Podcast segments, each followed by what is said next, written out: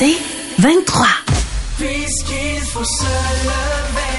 En rappel, on parle beaucoup moins de VIH et de, de, de sida depuis quelques années. J'ai l'impression qu'il y a comme une forme de banalisation, étant donné que la la science fait en sorte maintenant que on peut très bien vivre avec euh, cette maladie, mais euh, il y a une augmentation préoccupante du nombre de cas de VIH qui a été signalé à l'échelle du Canada pour la dernière année recensée, c'est-à-dire 2022. La Fondation canadienne pour la recherche sur le sida a confirmé une hausse de 25% Le docteur Régent Thomas est médecin, il est fondateur de la clinique L'Actuelle. Bonjour docteur Thomas. Bonjour. C'est surprenant, 25% c'est énorme comme chiffre. Ben écoutez, vous n'avez pas vu les statistiques de décembre à Montréal? C'était une augmentation de 120% Ah oui? Oui, dans la région de Montréal. Alors, on est vraiment dans une période, pour différentes raisons, où, vous l'avez dit, une partie, la banalisation de la maladie, on n'en parle plus. les jeunes ne connaissent pas. C'est une maladie de, c'est une maladie de mon qui nous disent. Et en même temps, on est en pleine explosion des ITS de façon générale, gonorrhée, chlamydia, syphilis, donc fallait s'y attendre. On a regardez la prévention. On n'a pas de prévention. Tous les jours, on a de la prévention encore contre le tabagisme. Il n'y a, pas de miracle, hein, la prévention. Faut répéter, faut rééduquer. Alors, on fait de la prévention contre le tabagisme, l'alcool au volant, les drogues, mais les ITS, le sida, on n'en parle jamais. Bon, je, ciblais tout à l'heure, je disais que la science avait fait quand même des avancées, même s'il n'y a pas de vaccin, il y a pas de, ça se guérit pas en tant que tel. Euh, sauf que il y a quand même la trithérapie qui permet de, très bien vivre pendant de nombreuses années lorsque lorsqu'on est atteint du VIH. Alors, est-ce que ça, ça, contribue euh, à banaliser cette maladie? Oui, ça contribue à banaliser absolument parce qu'on a un traitement, donc les gens ont l'impression que, ça n'existe pas. Mais bien vivre est un gros mot. Ça permet aux gens de vivre, mais l'espérance de vie presque la normale. Sauf que les patients attendant du VIH qui sont infectés depuis longtemps, moi j'ai beaucoup de patients qui vivent avec le VIH depuis 25, 35 ans. Ils ont plus de complications, ils ont plus de comorbidités, de maladies cardiaques, de d'autres problèmes. Donc c'est quand même un, problème le vieillissement euh, euh, du VIH. Puis l'autre réalité, ben, il existe la trithérapie, ça c'est la trithérapie, mais il y a aussi une thérapie préventive qu'on peut donner aux gens qui ont des comportements à risque. La communauté gay l'utilise beaucoup et c'est efficace à 95% c'est aussi efficace qu'un vaccin. Mais ça, malheureusement, c'est pas assez utilisé. Il faudrait qu'il y ait des dix fois plus de monde qui l'utilise qu'il ne l'utilise pas. Il y a encore beaucoup de tabous autour de ça. Il y a beaucoup de stigmatisation. Ouais. Et il faut comprendre que les gens qui vont prendre ce traitement-là, des gens disent ah pourquoi mes impôts paieraient pour ça? Ben d'abord, euh, ce sont des gens qui vont faire ça dans des périodes de vulnérabilité.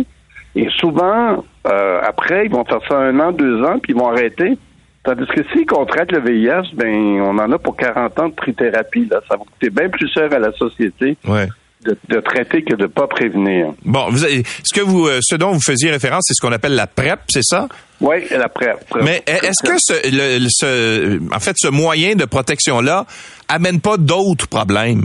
Parce que si euh, mm. les, les, les, euh, les, gens font la PrEP avant, ben peut-être va, avoir moins tendance, par exemple, à utiliser des, des condoms, par exemple, ou d'autres types de protection. Et ça, ça peut amener d'autres maladies. Puis vous avez dit qu'il y avait d'autres euh, maladies qui, qui, qui, étaient émergentes. Ben, euh, oui, mais vous avez raison, mais c'est un défi.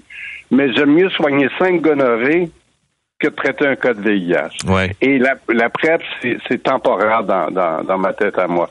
Mais le problème, c'est les gens qui utilisent pas la PrEP et qui se protègent pas non plus.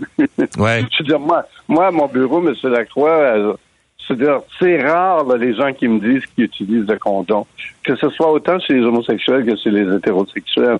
Alors, il y a définitivement, il faut euh, améliorer et pour ça, ben, moi je dis pas pas la PrEP seulement. Puis j'ai des gens qui prennent la PrEP et qui prennent le condom. Mhm. Ils ont tellement peur du VIH qu'ils prennent le condom. Ça, c'est la ceinture et les bretelles, comme on dit. Oui, c'est exactement ce qu'on dit.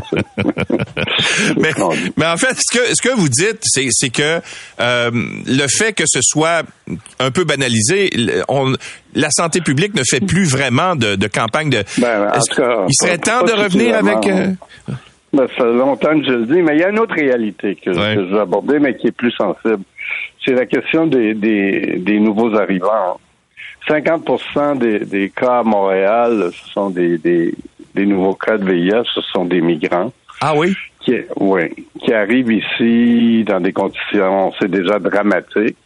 Et là, euh, le test de VIH est obligatoire. Et quand ils arrivent à l'immigration, quand le test est positif, on les réfère soit, souvent soit à la clinique actuelle, soit à McGill ou CUSUM. Et là, c'est des drames euh, au sans rendez-vous humain tous les jours avec des, enfants dans la salle d'attente. Euh. Donc, c'est des gens qui arrivent, qui arrivent avec la maladie. Oui. Dont plusieurs ne le savent pas. Ils l'apprennent ici. Oui. Ouais. Écoutez, quand on, a des migrants qui viennent des pays les plus pauvres de la planète, faut bien s'y attendre. Moi, je suis toujours étonné que personne ne pense à ça. Il faut bien s'attendre que là-dedans, il va y avoir du VIH, il va y avoir de la syphilis, il va peut-être avoir de la tuberculose. Et euh, donc, ces tests-là sont obligatoires. Le problème, c'est avant qu'ils se rendent à l'immigration. Moi, j'ai vu un patient en novembre pour une... en janvier, il avait été diagnostiqué en novembre pour une syphilis. Hmm. Il y, a un problème qui s'est passé entre l'immigration et le temps qu'ils se rendent à mon bureau. Alors, il faut vraiment améliorer les soins pour cette population-là parce que ce sont des maladies infectieuses, contagieuses. Mais d'un autre côté, euh, ces gens-là, s'ils n'avaient pas été détectés ici, ils auraient développé la maladie dans leur pays, ils en seraient peut-être ah, décédés. Oui, Non, mais c'est pour ça qu'il faut les mettre sous traitement le plus rapide. Pour, pour, deux raisons. Quand ils sont sous traitement, ils ne peuvent plus infecter personne et en plus, ils ne seront pas malades. Ouais. Au moins malades, en tout cas. Docteur Thomas, merci euh, de sensibiliser les gens, puis euh, on va inviter peut-être justement à refaire des, campagnes de sensibilisation. Euh, ça fonctionne la publicité, hein? Ben oui, ça marche. On n'a pas encore contre le tabagisme. Oui, exactement, c'est vrai. Puis on avait remarqué d'ailleurs, ben c'était, je me souviens il y a quelques années, on avait remarqué qu'il y avait davantage de gens dans les les voitures qui mouraient parce qu'ils portaient pas leur ceinture de sécurité. Puis on ben avait fait le, le, corollaire avec le fait qu'il n'y avait pas eu de campagne de sensibilisation depuis des années. Ben, ben, absolument. Je veux dire, la, prévention, c'est toujours répété. On n'invente rien, mais c'est répété. Une mise à jour. On en est où, le rendu de sida, l'éducation? Même si les Américains brûlent des livres maintenant, continuer de faire de faire de l'éducation euh, dans les écoles. Euh, voilà. C'est très important. Merci, docteur Thomas, d'avoir été avec nous. Merci, M. Lacroix. Au revoir, le docteur Jean Thomas est médecin et fondateur de la clinique L'Actuelle. Bon, maintenant, euh, on va parler de euh, technologie un peu.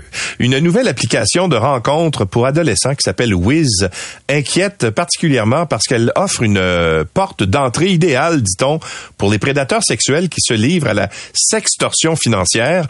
les signalements se multiplient au Canada et donc on invite même les parents à la, vie, à la vigilance. Léa Carrier, journaliste à la presse, elle signe un, un dossier ce matin intéressant dans le journal. Bonjour Léa. Bonjour. Alors, qu'est-ce que c'est Wiz? Oui, donc oui, c'est une application qui, qui est somme toute assez récente, euh, qui a été créée en 2019 par une entreprise française. Et le, le but de l'application, en fait, c'est de mettre en, en, lien des jeunes euh, entre 13 et 17 ans plus particulièrement qui ne se connaissent pas. Comme une sorte de Tinder jusqu'à un certain point? Il y a certains, certains euh, le, le comparent, euh, comparent Wiz à, à, Tinder, un sorte de Tinder pour ados. Euh, et là, ce qui, ce qui se passe depuis quelques temps, c'est qu'il y a des organismes de protection de l'enfance au Canada et aux États-Unis qui lèvent un drapeau rouge par rapport à des, des risques de sextorsion, en fait, sur l'application. Bon, qu'est-ce que c'est le sextorsion pour essayer d'expliquer un peu le, le, risque que ça représente?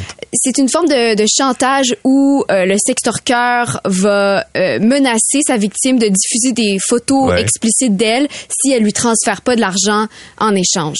Donc, ce qui va arriver, je parle, je discutais avec les enquêteurs euh, du service de police de la ville de Montréal qui connaissent cette application et ce qui arrive, c'est que le, le sextorqueur va établir souvent un premier contact avec sa victime sur une application comme Wiz et une fois que le, le, lien de confiance est établi, il va proposer à la victime de de transférer la discussion sur une application comme Snapchat, par exemple, où l'envoi de photos est très facile, ou euh, iMessage, où les discussions sont, sont cryptées. Et là, on va demander des photos, bien sûr, euh, euh, compromettantes pour les adolescents qui sont en confiance. Et par la suite, on utilise ces photos-là. On menace de les diffuser, c'est ça? Exactement, c'est ça. Donc, on va, on va menacer la, victime en lui disant, si tu me transfères pas de l'argent dès maintenant, je vais publier en ligne tes photos. est-ce, qu'on a une idée de, de l'étendue de cette application-là? De, est-ce que c'est très répandu chez les jeunes? Euh, C'est-à-dire que présentement, l'application est surtout utilisée en France, mais elle commence de plus en plus à être populaire aux États-Unis, au Canada.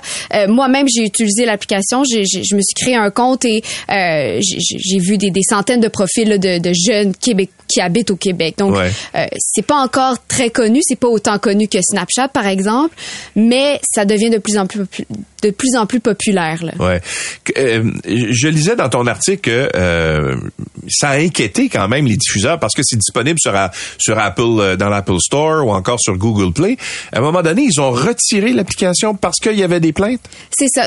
En fait, c'est parce qu'il a commencé à avoir des, des rapports qui, qui, qui, sont sortis de centres de protection. Par exemple, le Centre canadien de protection de l'enfance euh, aujourd'hui là qui, qui sort une alerte en disant aux parents, en recommandant aux parents de vérifier avec leur adolescent s'ils utilisent l'application et si c'est le cas de songer à supprimer l'application carrément du téléphone de leur enfant. Donc, ils commençaient là, à avoir des, des accusations euh, en lien avec cette application-là et, et c'est pour ça que Apple et Google Play ont décidé de retirer euh, Wiz de leur plateforme. C'est depuis revenu sur euh, l'App Store, euh, mais sur Google Play, elle est toujours, on peut pas la télécharger. OK. Est-ce que tu as parlé aux, aux gens qui sont responsables? D'abord, qui est, qui est derrière cette application-là? Qui a créé ça? C'est une entreprise qui s'appelle Voodoo donc, c'est un développeur français qui développe des, des jeux vidéo, des applications. Euh, moi, je leur ai parlé. Eux, ils, ils démentent là, vraiment vivement les, les, allégations de sextorsion. Ils disent qu'ils ont euh, les meilleures technologies de vérification, de modération. Euh, Mais comment ils peuvent le faire si ça se passe d'abord sur une application qui est tierce? Si on se sert de ça pour attirer les gens ailleurs, ils peuvent pas vérifier ce qui se passe ailleurs. Oui, c'est ça. Et, et même que euh, Voodoo, ce qu'ils disent, en fait, c'est il, dit aux jeunes de rester sur Wiz, donc de ne pas se déplacer sur une autre application parce que le crime généralement se passe sur une autre application comme Snapchat, sauf que euh, comme le Centre canadien de protection de l'enfance l'a démontré, il y a quand même de la sextorsion qui se passe sur Wiz. Euh, donc c'est ça. Les, jeunes ne sont pas complètement sécuritaires non plus sur cette application. Bon, une fois qu'on a tout dit ça puis qu'on sait ça, qu'est-ce qu'on peut faire maintenant quand on est parent, par exemple, on a des ados? Euh, Quelle est la comment dire la mesure qu'on peut prendre pour essayer de, de de faire en sorte que les jeunes ne tombent pas dans ce piège? Ben, je dirais que euh, l'une des, des, principales précautions qu'on dit aux jeunes quand ils sont sur Internet, c'est de pas ouvrir la porte à des discussions avec des inconnus, ouais. de pas engager de conversations avec des gens qui connaissent pas dans la vraie vie, ce qui est justement le principe de Wiz, hein, c'est de mettre en contact des, gens, qui, se connaissent pas, qui se connaissent pas, qui sont pas non plus d'amis en commun, comme par exemple sur Facebook ou sur Instagram. Donc ça, je dirais que c'est c'est ce qui est le plus problématique avec Wiz et, c'est la première précaution que que les enfants doivent prendre sur euh, sur Internet.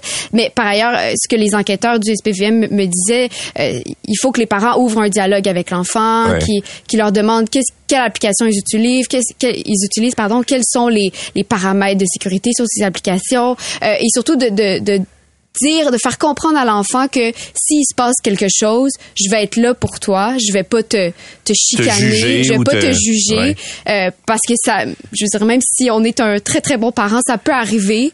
Donc, c'est de dire à l'enfant, je vais être là pour t'épauler s'il arrive quelque chose.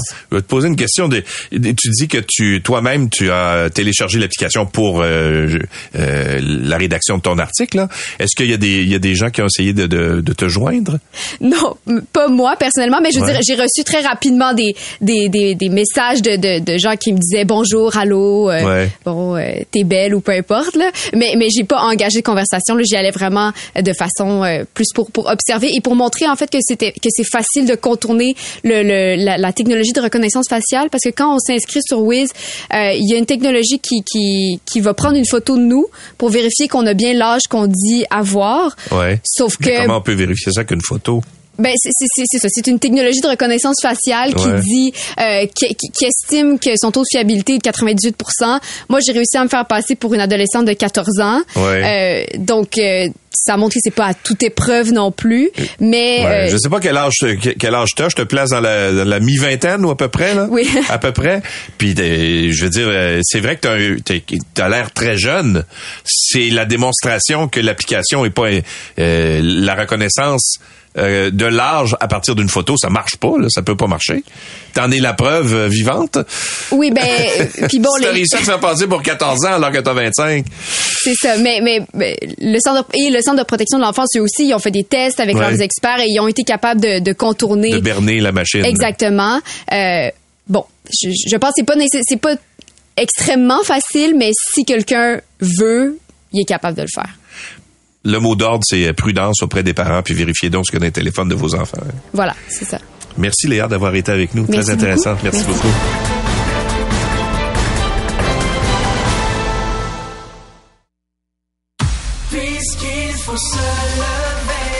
Rappel. L'année 2024 commence euh, sur les chapeaux de roue pour la police de Montréal. Déjà, on dénombre cinq meurtres sur le territoire de la ville de Montréal depuis le début de l'année. Mais le chef euh, Fadi Daguerre prévient le crime organisé qu'il n'y a qu'il n'a qu'à bien se tenir euh, en 2024. Parce qu'il être aux aguets, Monsieur Daguerre. Bonjour. Bon matin. Alors, donc c'est vrai que ça commence, ça commence assez, intensément. Hein? ça commence assez raide.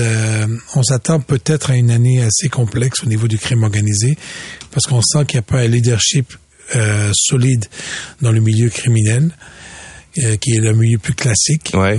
Alors, euh, on ne sait pas exactement à quoi s'attendre. L'été dernier, on s'attendait à un été chaud, on ne l'a pas eu. On verra ce qui va ce qui va arriver, mais effectivement, on a eu quand même depuis le début de l'année euh, cinq personnes décédées, dont trois en lien avec le crime organisé. Ouais. Puis il y a eu des fusillades également là, à Montréal-Nord cette semaine. Oui, lundi soir. Lundi soir, voiture qui a été criblée de balles. et ça, c'est arrivé en, en pleine rue, en fait, à côté d'un parc. c'est c'est très inquiétant. Et puis ça arrivait pas, me semble, avant ça à Montréal. Euh, Des fusillades comme ça, un peu à la cowboy. Là. Si on recule euh, plusieurs années en arrière, effectivement, c'était un peu plus euh, structuré, puis des personnes qui euh, un peu plus, on va dire entre, entre guillemets, de professionnalisme dans dans ce crime organisé là. Présentement, c'était un peu le crime désorganisé. Euh, puis c'est ça qui est inquiétant, c'est que les gens se mettent à régler leurs comptes de diverses façons, de jour, de soir, dans les rues. Euh, toutefois, j'ai mentionné hier lors de la conférence de presse, on a eu 33 meurtres en 2023. Sur ces 33 meurtres, il y en a eu euh, 10, 7 qui sont en lien avec malheureusement le drame des meurtres qui a eu lieu dans le vieux Montréal, dans le, au niveau de, de l'immeuble, sept, sept, personnes qui sont décédées et un triple meurtre euh, intrafamilial d'un jeune homme qui a tué ses parents et sa grand-mère. Donc sur les 33, on enlève, si on enlève 10 pour regarder le crime organisé, puis, mm-hmm. donc il y a eu 23 sur toute l'île de Montréal en, en une année. Si vous reculez les années 80-90, on parlait de 60 à 60 meurtres par année. Donc Montréal est extrêmement sécuritaire, mais ce qui est insécuritaire donc, la ville de Montréal est plus sécuritaire aujourd'hui, à votre avis, malgré ah ce qu'on a entendu au cours des dernières années, les fusillades, ah, absolument, etc. Absolument, parce que si on regarde les années 70-80, c'était le carrefour, les, les, les, vols de banque, et des fusillades, c'était, la folie. Il y a eu la guerre des motards la aussi. La guerre des motards et tout. Donc, faut relativiser. Par contre, là où c'est très inquiétant, c'est insécurisant, c'est que la forme de criminalité qui a lieu présentement, et c'est, comme vous le dites, de jour, dans un proche d'un parc, proche d'un centre d'achat, ça, c'est plus inquiétant. Hmm.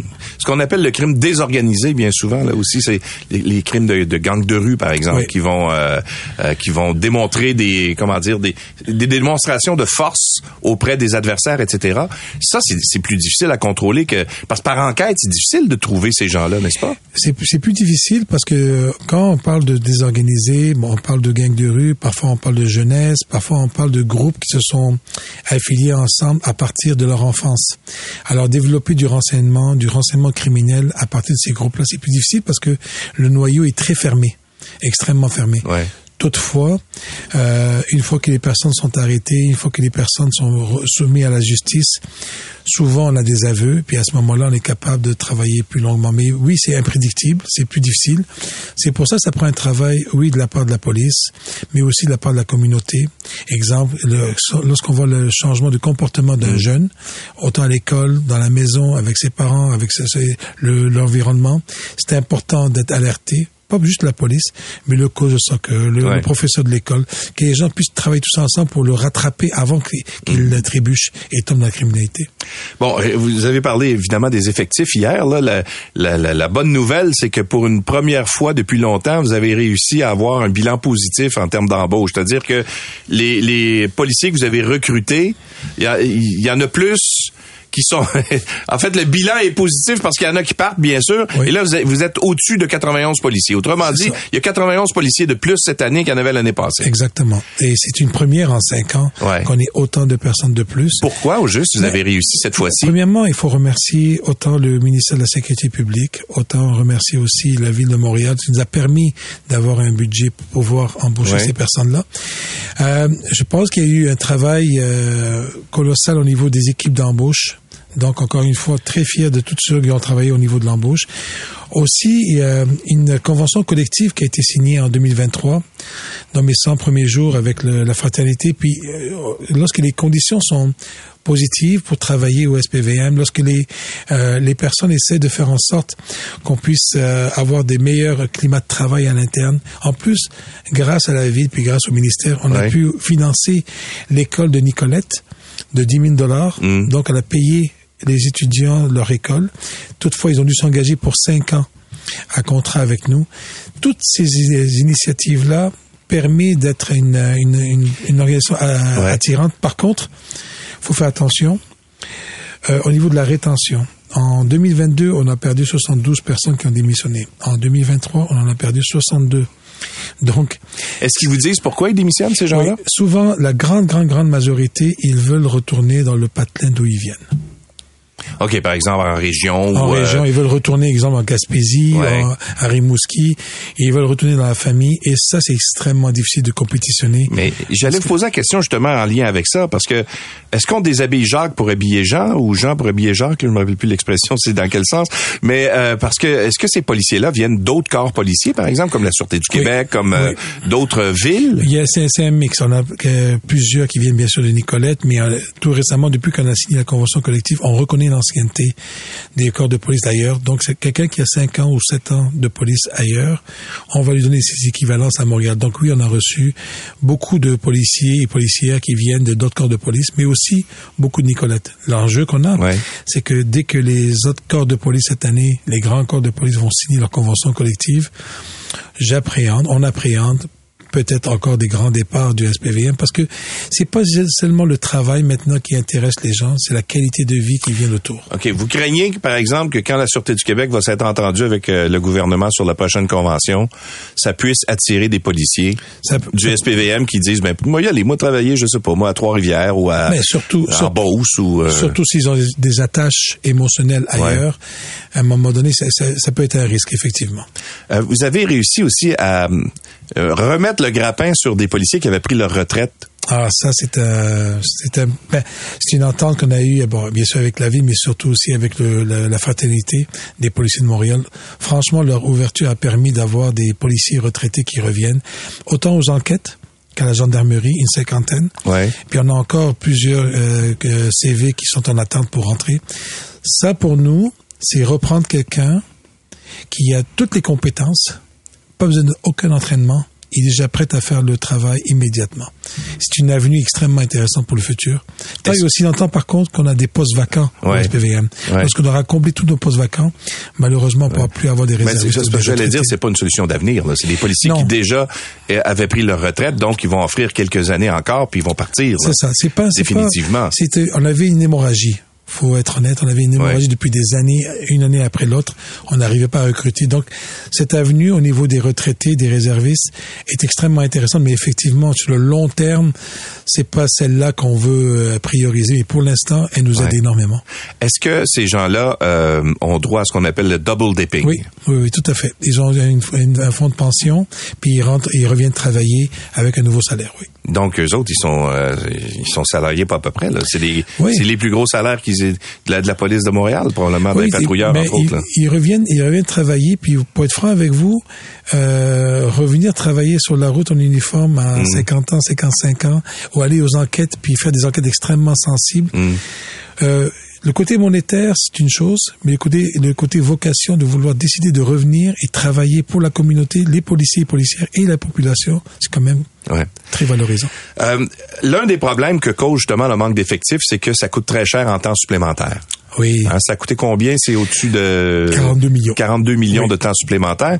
Vous aviez dit au cours de l'été, on s'était parlé là-dessus d'ailleurs, euh, je sais pas si c'est automne, je pense, où vous aviez dit peut-être que faudrait songer à facturer le travail des policiers pour les grands événements, par exemple. Oui. Est-ce que vous avez progressé là-dessus? Pas encore. Euh, les événements qui s'en viennent pour l'été 2024, on espère avoir euh, certaines ententes avec certains organismes. Puis là, on a un peu changé notre euh, notre approche. Ce qu'on propose plutôt à certains promoteurs, écoutez, c'est pas une question qu'on veut avoir plus de d'overtime, on veut payer plus nos policiers, c'est même pas ça. Si les agences de sécurité qui pourraient jouer certains rôles à certains endroits où c'est pas nécessaire d'avoir un policier, mais ben, allez-y. Et nous, on pourrait retirer nos policiers plutôt parce que nos policiers sont plus intéressés à avoir du temps supplémentaire. Ils en font tellement qu'ils sont épuisés. Donc, on préfère qu'ils restent dans leur poste de quartier puis qu'ils servent la population locale. Euh, Madame Plante a dit également hier que, euh, en fait, elle presse le gouvernement de s'entendre sur les caméras corporelles. Qu'est-ce que ça apporte aux policiers une caméra? Parce que vous aussi, vous êtes d'accord avec ça de dire, il faudrait accélérer le pas, puis il faudrait que les policiers aient des caméras corporelles. Le, caméra corporelle, c'est parce que ce qu'on voit souvent dans les médias ou dans les vidéos, euh, dans les médias sociaux, ce sont des vidéos éditées vraiment coupé.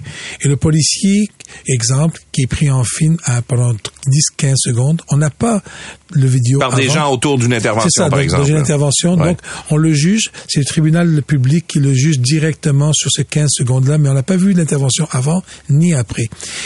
Du coup, le policier, il veut avoir cette caméra-là sur lui pour dire, écoutez, voici mon travail. Voici ma transparence, voici comment je travaille. Mm. Prenez le vidéo complet si vous voulez, mais voilà qu'est-ce qu'il y en est. Et du côté des communautés, eux aussi se rendent rassurés de voir que le policier est filmé par lui-même et il, peut, il doit euh, s'auto-régulariser pour être sûr de faire bien son travail. Donc des deux côtés, je pense que ça peut être intéressant. Mais souvent, ce que je dis, c'est un outil important. On en a besoin. Toutefois, il faut surtout pas penser que c'est la panachée, de, que cet outil va tout régler au niveau des comportements de part et d'autre. Je pense qu'il faut travailler beaucoup plus au niveau de la racine des causes du, du problème des relationnels entre la police et les communautés versus qu'un appareil électronique va tout régler. Et ça coûterait combien? Ah, les montants, je les ai pas. Je sais que présentement, c'est en étude avec le ministère de la Sécurité publique. Je pense qu'il y a des enjeux, peut-être qu'ils vont les régler avec le ministère de la Justice, parce que le ministère de la Justice doit recevoir toutes les preuves de ces vidéos-là. Et là, c'est beaucoup de gestion. Là. Exact, Exactement. Ouais. Euh, je, je, vais vous amener sur un autre terrain complet parce que puis je sais pas sur votre territoire, je, je comprends ça. Alors je on tout... pas.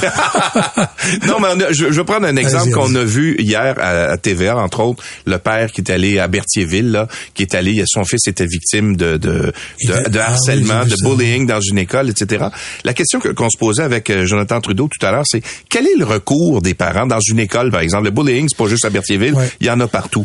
Est-ce qu'un jeune, par exemple, de 13 ans, qui intimide un autre jeune, est-ce que les policiers peuvent intervenir? Est-ce qu'il y a un recours judiciaire? Mais l'école, c'est intéressant parce que l'école en elle-même, c'est un endroit. C'est un endroit qui est géré par la, gestion de l'école. Et normalement, soit c'est un jeune ou une personne qui appelle les policiers pour rentrer dans l'école, ou c'est l'administration de l'école. Mm.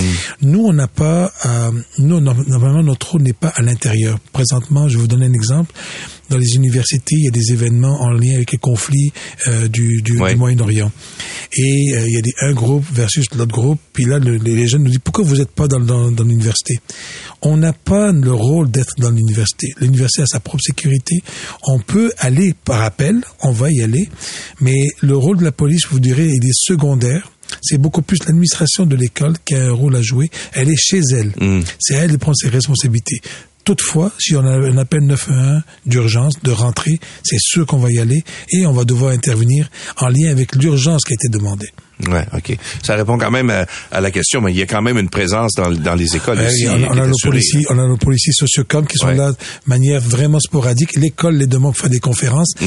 mais ils sont pas là nécessairement en intervention. Ils sont beaucoup plus là en éducation, en prévention. Mais s'ils doivent euh, intervenir, ben ils vont le faire. Monsieur Daguerre, je sais que je dois vous laisser aller dans 15 secondes. Merci beaucoup d'avoir été avec nous. Et vous, la porte est toujours ouverte. Quand vous avez voyez la lumière, vous pouvez entrer, il n'y a pas de problème. Merci. Fatih Daguerre est donc euh, le directeur du service de police de la ville de Montréal.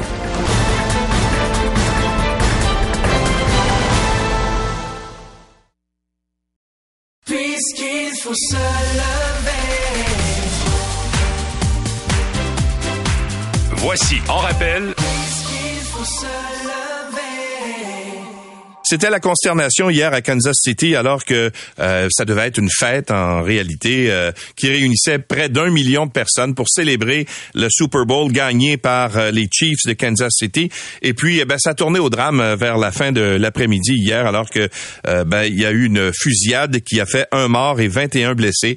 Il y aurait neuf enfants malheureusement également dans cette fusillade-là qui ont été des victimes qui sont blessées en ce moment, dont plusieurs seraient dans un état grave. Pour essayer de comprendre quelle était l'ambiance euh, dans la journée, mais aussi lorsque c'est survenu.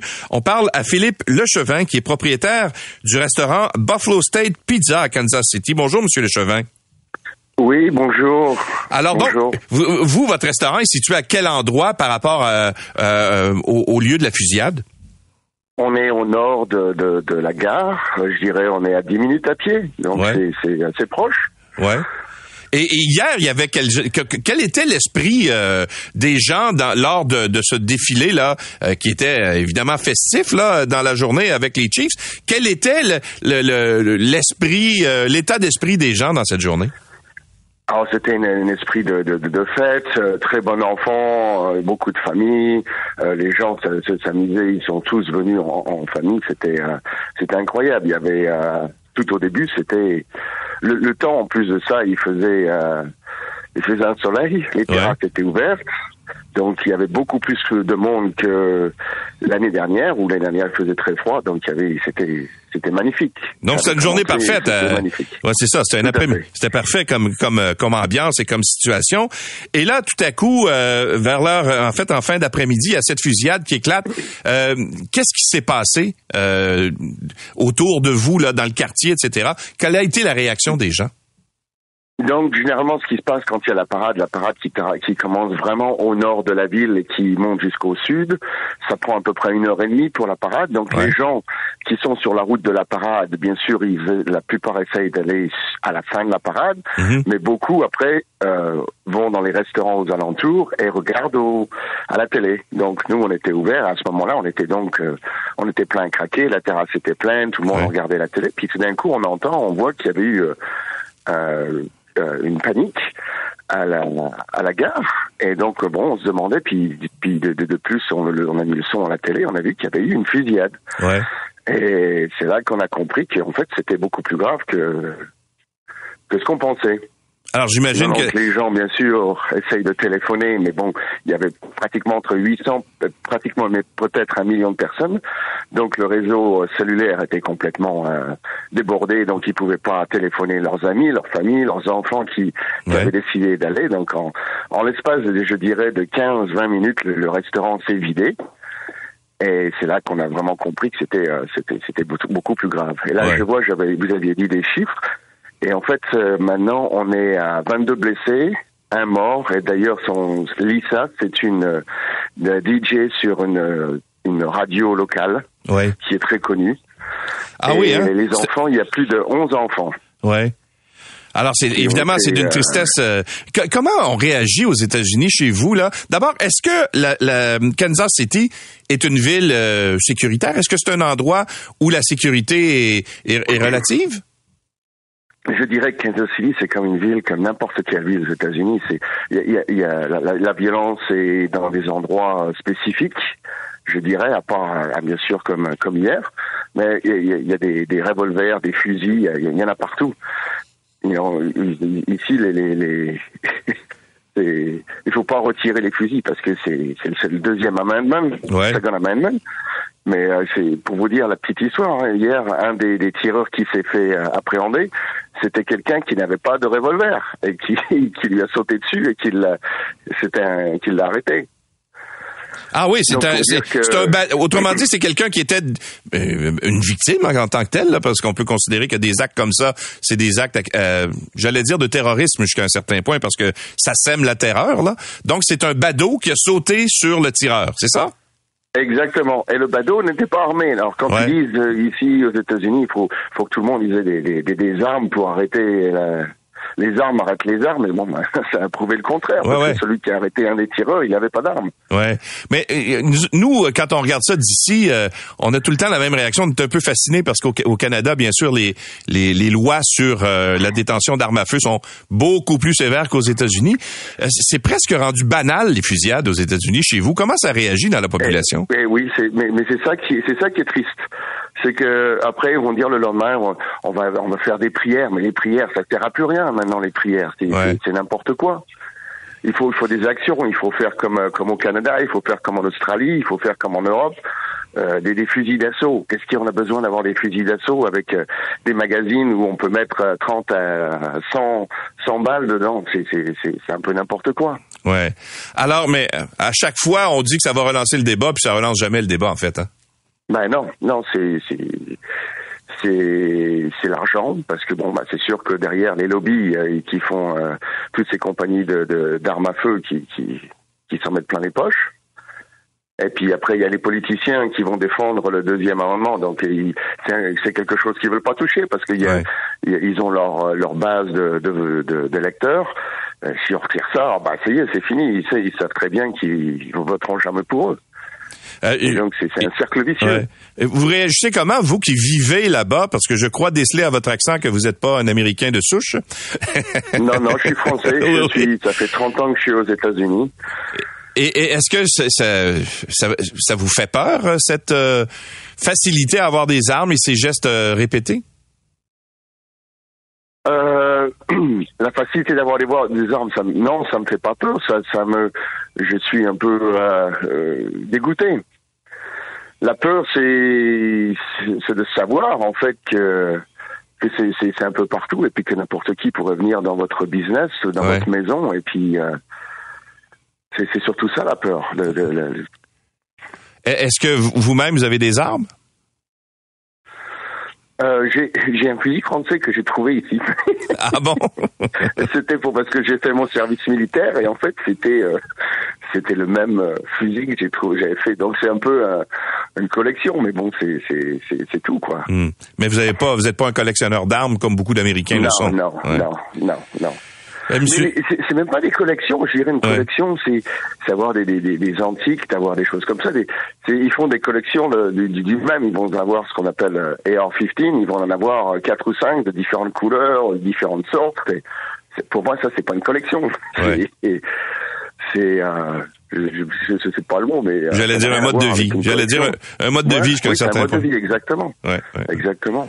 Philippe Lechevin, merci beaucoup d'avoir été avec nous, puis on souhaite que bien sûr ça n'aura pas, euh, en fait que les, ça va au moins amorcer une réflexion. On en doute, mais ah, on le souhaite.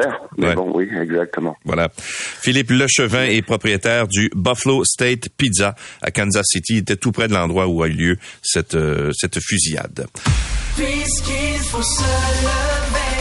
En rappel. Bon, maintenant, parlons un peu de ce qui se passe à Rouen-Noranda. On a beaucoup parlé durant la dernière campagne électorale, euh, bien sûr, de la fonderie Horn et euh, du fait qu'elle ne respectait pas les, euh, les émissions d'arsenic et donc ça inquiétait beaucoup là-bas. Depuis, il y a eu des normes qui ont été qui ont été resserrées pour cette fonderie et la fonderie s'est engagée à faire des travaux importants, un projet qui s'appelle AESIS et qui vise justement à rendre moins polluante cette usine ou cette fonderie. Euh, puis là, ben, on apprend que finalement, ça devait coûter 500 millions. Selon un communiqué que Glencore, la propriétaire de la fonderie Horn, a publié hier, ils disent que ça va coûter beaucoup plus cher que ça. Et là, ben, peut-être même jusqu'à 750 millions selon Radio-Canada. Est-ce que la fonderie Horn pourrait fermer ses portes? Et est-ce que ça inquiète dans la communauté là-bas? Diane Dallaire est mairesse de Rouen-Noranda. Bonjour, Madame Dallaire. Bonjour. Alors, est-ce que ça vous inquiète euh, ce que vous avez appris hier? Parce que là, on parle peut-être de coûts très, très élevés, plus élevés que ce qui était prévu, 750 millions. Est-ce que ça vous inquiète pour la survie de l'usine? Bon, c'est certain que dans un premier temps, nous, euh, hier, en, voyant cette nouvelle-là, on se disait qu'après un an où l'autorisation ministérielle a été délivrée, de remettre en question tout ça, les cibles atteintes, tout ça, nous, on trouvait ça inacceptable. Maintenant, oui, ça, ça, pourrait inquiéter euh, pour Rouen-Noranda, mais pour l'ensemble du Québec, l'ensemble du, parce que la fonderie de cuivre, la fonderie Horn à Rouen-Noranda, c'est la C'est la seule fonderie de cuivre au Canada qui a un rôle à jouer très important dans, dans toute la transition énergétique. Alors, euh, tout, au niveau du recyclage, euh, c'est un élément clé dans, dans la chaîne d'approvisionnement en métaux critiques et stratégiques. Donc, euh, oui, ça peut inquiéter les gens de Rwanda, mais ça doit inquiéter l'ensemble du Québec. L'ensemble du Québec et d'Amérique du Nord, dans le fond. Mais puis ce qu'on ce qu'on se dit, nous, c'est que la fermeture est, est pas souhaitée. Mais la santé de nos gens, c'est la priorité. C'est hmm. là le, dilemme. Fait que nous, ce qu'on dit, c'est qu'il faut clairement que les, les travaux se poursuivent, que les sommes soient investies, que les travaux se poursuivent pour atteindre des cibles. Déjà, il y a de l'amélioration là. que les gens, que les gens sachent là que euh, Rouen-Noranda, ce qu'on est en train de faire présentement, puis ça sème l'inquiétude, parce que ce qu'on est, ce qu'on est en train de faire présentement, c'est de relocaliser 200 familles qui sont trop près euh, de, la fonderie. On est, on est là-dedans. Le côté humain est important. On est allé relocaliser, mais il faut pas penser. Il y a des secteurs à Rwanda où on, est à peu près aux 3 nanogrammes. Là, on est à, on est à créer une zone sécuritaire euh, avec l'entreprise. Il faut vraiment que les travaux se poursuivent. Et ce qu'on se dit, c'est à ferme. Ben, il va falloir l'ouvrir ailleurs. Puis euh, des endroits dans le monde peut-être où les normes environnementales sont moins euh, sévères, mm. mais c'est pas c'est pas c'est pas une bonne idée de déplacer le problème ailleurs. On a on a on a vraiment l'expertise chez nous euh, pour euh, régler la situation. Mm-hmm. les employés de la fonderie Homme sont vraiment dévoués là, à la tâche présentement. Puis il y a des, des beaux Il faut que ça se poursuive, il faut que les sommes soient investies. Moi, quand j'ai lu le communiqué hier, là, je vais vous dire une chose. Euh, j'ai pensé tout de suite que ça ressemblait à une opération de bluff de la part de la compagnie. Et, voici pourquoi. Parce qu'on dit, bien sûr, que, bon, je lis une partie du communiqué, là, euh, alors que nous présentons un tel projet pour lequel euh, les coûts ont été significativement révisés à la hausse, dépassant 500 millions prévus, nous avons rencontré le gouvernement au cours des dernières semaines à ce sujet. Comme toute entreprise qui s'apprête à investir de telles sommes, nous voulons nous assurer d'avoir un environnement stable et prévisible quant aux futures conditions d'opération. Moi, ça me laisse euh, penser que la fonderie Horn a tout avantage à ce que euh, cette menace-là soit prise au sérieux par le gouvernement, que c'est un argument pour aller soit faire abaisser certaines normes ou encore aller chercher de l'aide financière du gouvernement. Ben, tu sais, nous, ce qu'on dit, ben, peut-être, écoutez, mais nous, ce qu'on dit, la priorité, je le répète, c'est l'atteinte des cibles dans le cadre de l'actuelle autorisation, ce qui a été mis, c'est de re-questionner ça un an après, non. Et les sommes doivent être investies. Est-ce que d'où viendra les montants? Là, ça, moi, je ne le sais pas, mais les sommes doivent être investies. Oui, il y a des augmentations de coûts. C'est partout. OK, c'est partout. Est-ce que est-ce que c'est un, moyen de négociation? Je peux pas vous dire à ce stade-ci. Puis d'ailleurs, on a demandé vraiment des rencontres avec euh, le gouvernement, avec l'entreprise on va aller au fond des choses là-dedans parce que ça inquiète, bien sûr, euh, les gens de la ville de Rwanda, puis les employés aussi de la fonderie, parce que les, on a des employés localement qui s'investissent. Bon, nous, on a demandé à parler aux gens de la fonderie Horn, ils ont refusé. Est-ce que pour vous, euh, qui êtes euh, mairesse à Rwanda, c'est plus facile d'entrer en contact avec les gens de Glencore? Là, il faut, faut, faut, faut faire la différence un peu entre Glencore l'entité Glencore et les, la fonderie, la fonderie Horn localement à Rouen-Noranda. Euh, oui, euh, les gens euh, de Rouen-Noranda, le directeur général ou les, les, les, employés ou les principaux dirigeants à Rouen-Noranda, oui, on a des rencontres. quand même, c'est une c'est facile de les rencontrer, Glencore. Là, c'est une autre chose, vous comprenez, c'est une autre entité. Moi, ce que je vous dis, c'est que les gens ici, vraiment, on, a le potentiel, puis que le Québec tout entier l'entende. On a le potentiel ici au niveau de l'innovation. Il y a des ingénieurs qui travaillent, c'est, c'est le dossier d'une vie, ce qu'on fait là, là, présentement. Et on veut régler la situation. C'est pas, c'est pas de fermer ça, d'envoyer ça ailleurs qui serait une solution pour toute la transition énergétique, pour tout ce qui se passe présentement. Euh, c'est, vraiment de régler le problème. On a l'expertise, on a des gens qualifiés pour le faire chez nous. Euh, c'est 600 emplois, je pense, euh, la fonderie Horn. Euh, pour pour Rouen Noranda, si ça fermait, est-ce que ce, serait un drame économique, évidemment? C'est clair, c'est 600 emplois directs, je pense, près de 1400 indirects. C'est aussi beaucoup d'emplois à Montréal, le CCR, c'est beaucoup d'emplois partout, c'est beaucoup d'impact, comme je l'ai dit, économique pour l'ensemble du Québec et du Canada. C'est c'est pas juste Rwanda. Euh, la, la, fermeture n'est pas souhaitée, mais pas au détriment de la santé de nos gens. Alors, il faut régler la situation ouais. rapidement. Madame Dallaire, merci d'avoir été avec nous. Bonne chance. Ça m'a fait plaisir. Merci. Bonne journée. Au revoir. Diane Dallaire et la mairesse de Rouen-Noranda.